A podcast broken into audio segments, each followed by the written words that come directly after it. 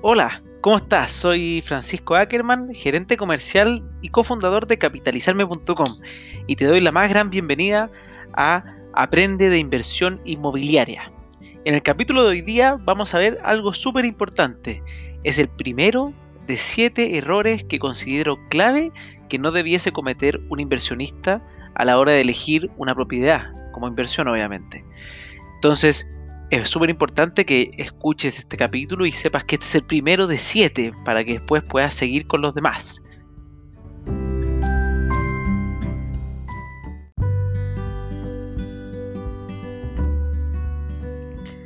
Pero antes de comenzar me gustaría un poco contarte quién soy yo. Probablemente quizás eh, ya lo escuchaste en otro capítulo, pero, pero bueno, voy a hacerlo muy brevemente para no quitar mucho tiempo. Soy Francisco Ackerman, eh, estudié ingeniería comercial, me he dedicado toda la vida al mundo de la innovación y al mundo de las propiedades. Más que toda la vida, los primeros años estuve muy dedicado al tema de innovación, hice un magíster, me especialicé en eso y luego conocí el mundo de las inversiones que me fascinó. La verdad es que yo me compré un departamento para mí mismo, eh, así conocí la empresa donde trabajo actualmente y ese, ese departamento para mí fue un cambio de switch en mi vida ya que me aprendí, o sea, me enseñó a ahorrar de mejor manera, además de generar un ingreso recurrente adicional y me abrió un mundo que creo que vale la pena compartir con todos. Y por eso después de casi seis años en esta industria inmobiliaria, donde he aplicado toda la innovación además a la empresa, es que dije que ya era momento de enseñar mis conocimientos a todas las personas. Y por eso quise crear este podcast. Y bueno, eso es lo que quería contarte y ahora voy al capítulo.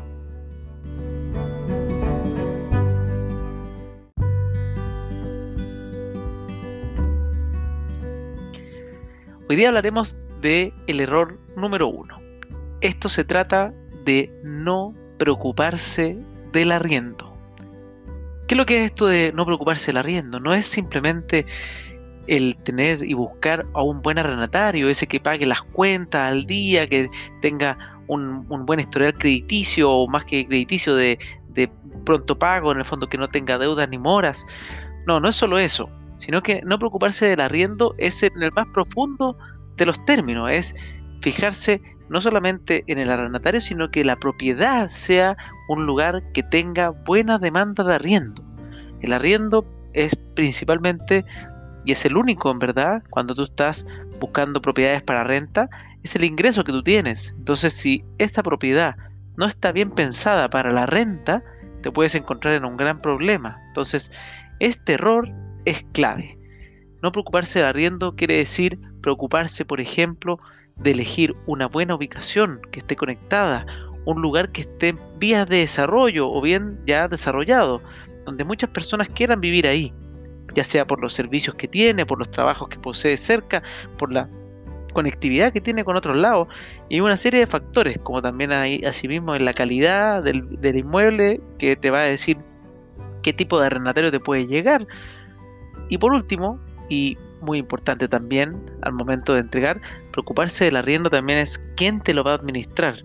Puede ser tú, y si eres tú mismo, tienes que conocer un montón de detalles para poder hacerlo bien.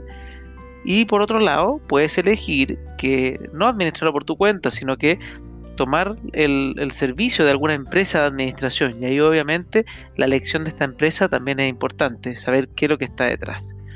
Bueno, esto es, esto es en resumen de qué se trata el, primer error. Y ahora me gustaría entrar en detalle a cada parte de ello. Lo primero que tienes que saber es el, sector. Si tú estás buscando arrendar y, tener una propiedad que se arriende de manera correcta, sana, en el tiempo, de manera sostenida, obviamente preocuparse del arriendo también va a entrar el tipo de inversión que tú tienes. Si estás comprando una tipología, ya sea estudio, un dormitorio, dos dormitorios, depende de dónde esté emplazada esa propiedad, es cómo se va a mover. Si tú estás pensando en comprar en un sector universitario lleno de arriendo a personas jóvenes, es muy probable que si tú quieres elegir una propiedad porque te gustan las propiedades de dos, tres dormitorios, porque son más grandes y quizás buscas una estabilidad, puede ser que la demanda de arriendo en ese sector no sea tan amplia pese a que existe la modalidad de dos estudiantes arrendando juntos, normalmente en un sector que ya sea de mucha, mucha eh, eh, segmento estudiantil o también de monofamilias, hogares conformados por una sola persona, por ejemplo, es probable que los arriendos de un dormitorio o estudio sean los que más tengan demanda. Por eso es tan importante preocuparse y saber el sector donde tú vas a comprar tu propiedad, qué tipo de arrendatario tiene para poder elegir mejor la tipología de acuerdo a ese sector. Sin duda, obviamente, cualquier departamento normalmente en el tiempo tiende a ser una buena inversión, estable y todo. Pero si uno está pensando que quiere tener menores dolores de cabeza, que se arriende y se venda también más rápido, obviamente, en el futuro, todos estos detalles pueden marcar la diferencia en el número de años que demores en vender, como en el número de meses que demores en arrendar. La otra opción que les comentaba es más que la otra opción. Lo que tienes que preocuparte después de eso es obviamente cómo vas a administrar esta propiedad. Es muy bueno y muy recomendable, recomendable tenerlo resuelto desde antes, ya sea aprendiendo, y ahí donde puedes conocer un montón de tips. Los más básicos que te puedo entregar son cuando estás eligiendo un buen arrendatario, es poner harta cabeza y dedicación a la elección del mismo. Pedir que sea una persona que al menos tenga una renta tres veces superior al arriendo, eso es algo básico, que tenga un DICOM bueno, un DICOM bueno quiere decir que sea un 999 y obviamente conocer a la persona es algo fundamental. El feeling que uno tiene con el arrendatario es algo que probablemente los grandes expertos corredores de propiedades ya lo tienen resuelto porque pasan toda su vida o todo su trabajo viendo personas. Entonces, detallitos pequeños como por ejemplo que la persona llegue a tiempo a la reunión o que llegue a tiempo a ver el departamento son cosas importantes porque si se atrasa solamente en eso, ¿cómo sabes si se va a atrasar en los pagos? Quizás no sea una persona que no pague, pero puede ser alguien que todos los meses tienes que andar cateteando porque no te va a pagar a tiempo, ya que le cuesta el cumplimiento. Entonces, esas cosas son cosas que son más intangibles, que no se ven simplemente con pedirle el currículum, los ingresos, las liquidaciones y su DICOM, sino que se ven más en una entrevista personal.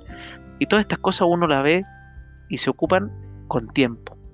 Entonces, cuando uno contrata una empresa, lo que uno evita es tener que hacer ese trabajo y uno paga por eso. Normalmente una, una corredora tradicional te cobra el 50% del valor del arriendo, que es un costo que si lo quieres adquirir tienes que tenerlo considerado dentro de la ecuación, como también la administración mensual. ¿Qué, implica esto? Preocuparse de el seguimiento mensual de las cuentas básicas de la propiedad, que éstas sean pagadas en tiempo y forma para no conformar morosidad y no hacer algún problema, y tampoco en la comunidad del edificio, obviamente, que te pueden estar llamando si es que existen problemas. Entonces, esos detallitos te los puede resolver una empresa que se dedique a esto, que tienen años con experiencia, y ahí si tú quieres hacerlo de esa manera, en vez de aprender de forma personal, sino que entregarle este, esto a alguien y pagar por un servicio que se cumpla, ahí te recomiendo, muy, muy importante, que puedas verificar la experiencia que tenga esa corredora. La experiencia se puede medir en varias cosas, tanto en la cartera que posee, el número de propiedades que administra, como también que te indiquen, y ojalá de forma demostrable, con los con los balances o con cualquier manera que sea demostrable eh, y legal, en el fondo válidamente demostrable, que te digan cuál es la morosidad que tienen como en su cartera. La morosidad es simplemente la cantidad de clientes que no pagan a tiempo. No es que no paguen, sino que no pagan a tiempo.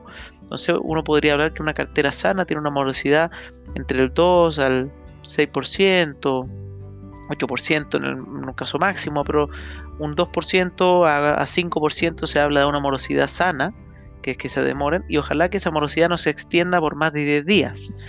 También otro, otro, otro tema importante es saber que no haya eh, incobrabilidad en el fondo que eso es el peor, el mayor miedo que tiene un inversionista, es que haya un incobrable, una persona que no, que no pague. Entonces, lo ideal es que la cartera de, esa, empresa no tenga incobrables o lo más bajo posible. No siempre se puede tener cero porque va a depender. Obviamente si eliges un corredor chiquitito quizás va a tener una cartera muy reciente y puede cumplir con eso, pero si hablas con empresas de mayor volumen, con más de mil propiedades en administración y con más de tres años trabajando, probablemente puedes encontrar algunos casos, pero también si son menores, eh, te habla de una buena cartera y de, una buen, de un buen manejo de eso.